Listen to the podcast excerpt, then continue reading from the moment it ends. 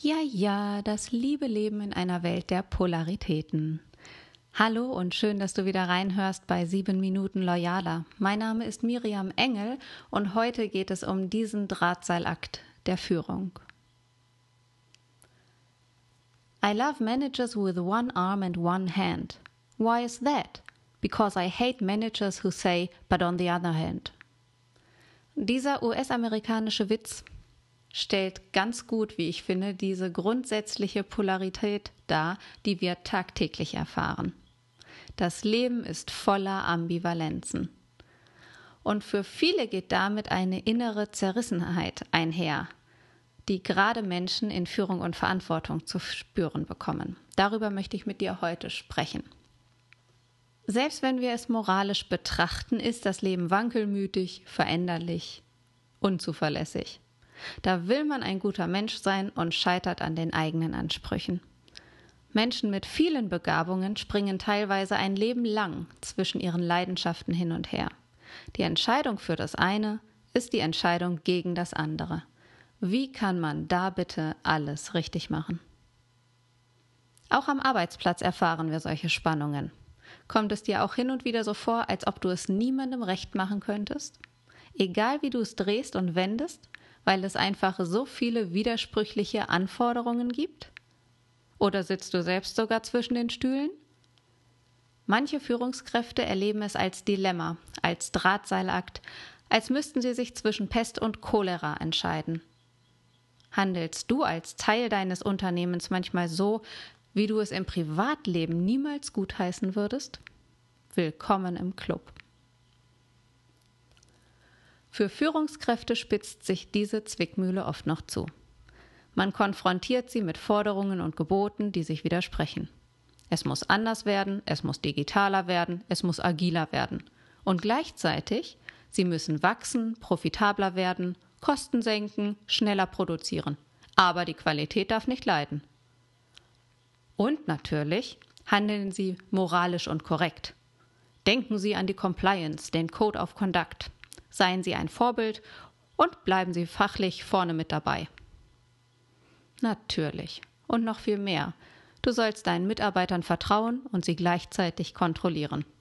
Es sollen Ergebnisse geliefert werden bei größtmöglichem Freiraum. Du sollst partizipativ und kollegial führen und dich gleichzeitig von Minderperformern trennen. Du sollst dich mit deiner Aufgabe identifizieren und gleichzeitig du selbst bleiben, authentisch. Du sollst Verantwortung übernehmen und Verantwortung abgeben. Respektvoll, wertschätzend, loyal, motivierend, teamorientiert, durchsetzungsstark und kreativ sein. Vor allem aber erfolgreich. Wer will da eine Führungsrolle übernehmen? Freiwillige vor. Bezeichnenderweise sind es gerade diese Gegensätze, die uns Entwicklung ermöglichen, uns Fortschritt und Veränderung spüren lassen. Gäbe es keine Entscheidungen, gäbe es keinen Unterschied. Und den wollen wir ja machen, uns abheben. Damit bringt jede Entscheidung einen Konflikt mit sich, ob wir wollen oder nicht. Der Konflikt besteht in der Mehrdeutigkeit.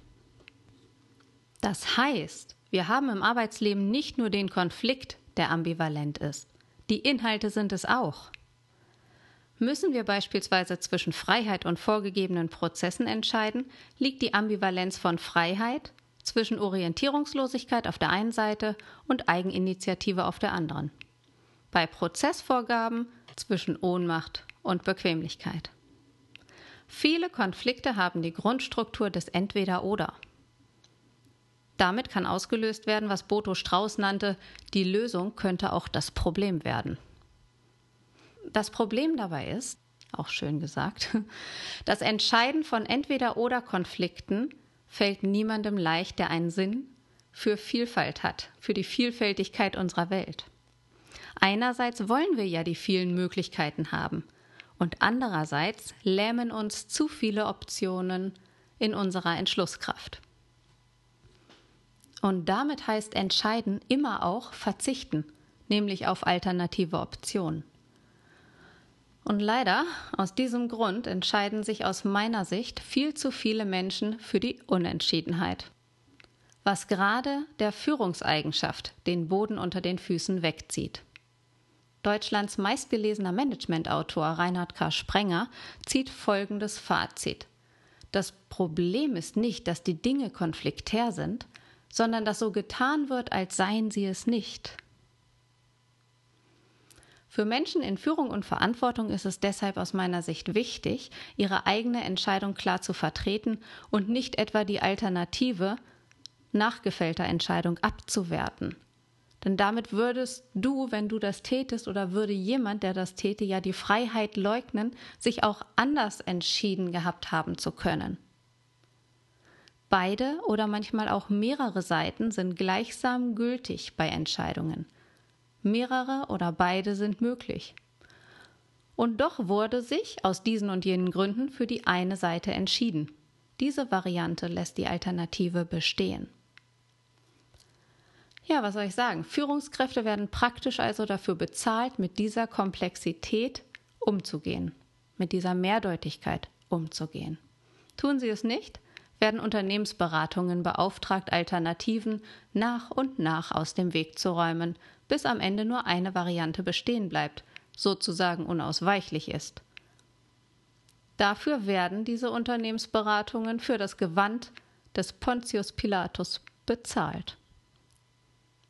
Merken dies aber Mitarbeiter und Stakeholder, hört man vielfach Stimmen aller Unsere Manager entscheiden nicht, die sichern sich ständig nur nach außen ab. Natürlich, wenn man sich fremde Hilfe holt, die einem die Entscheidung abnimmt. Was können wir, was kannst du aus diesem Beitrag von mir lernen? Oft ist die Entscheidung, die der Konfliktlösung dienen soll, weder schwarz noch weiß, sondern grau. Mehrere Optionen sind ein bisschen richtig und nicht ganz falsch. Wir werden den Widerspruch nicht auflösen können, aber wir können mit ihnen umgehen. Viele Dinge können eben auch nicht im Entweder oder entschieden werden, sondern nur im mehr oder weniger, sowohl als auch oder mal so und mal so. Wenn wir, gerade was die weichen Faktoren in unserer Unternehmenskultur und in unserer Führungskultur angeht, mal betrachten, sagen wir, betrachten wir Werte wie Loyalität als Fließgleichgewichte, die es je nach Situation neu zu justieren gilt, dann kommen wir der Sache näher. Diese weichen Faktoren sowie Werte sind nie stabil, sondern erfordern immer eine klare Prioritätenordnung, die an die wechselnden Sachlagen angepasst wird. Das führt mich heute zu dieser Frage an dich. Wie gehst du mit Entscheidungen um?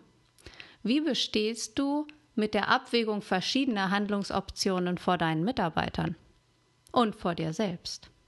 Ich würde mich total freuen, wenn du dir dazu Gedanken machst, mir auch ein Feedback zukommen zu lassen. Schreib mir gern an 7-Minuten-Loyaler at loyalworks.de.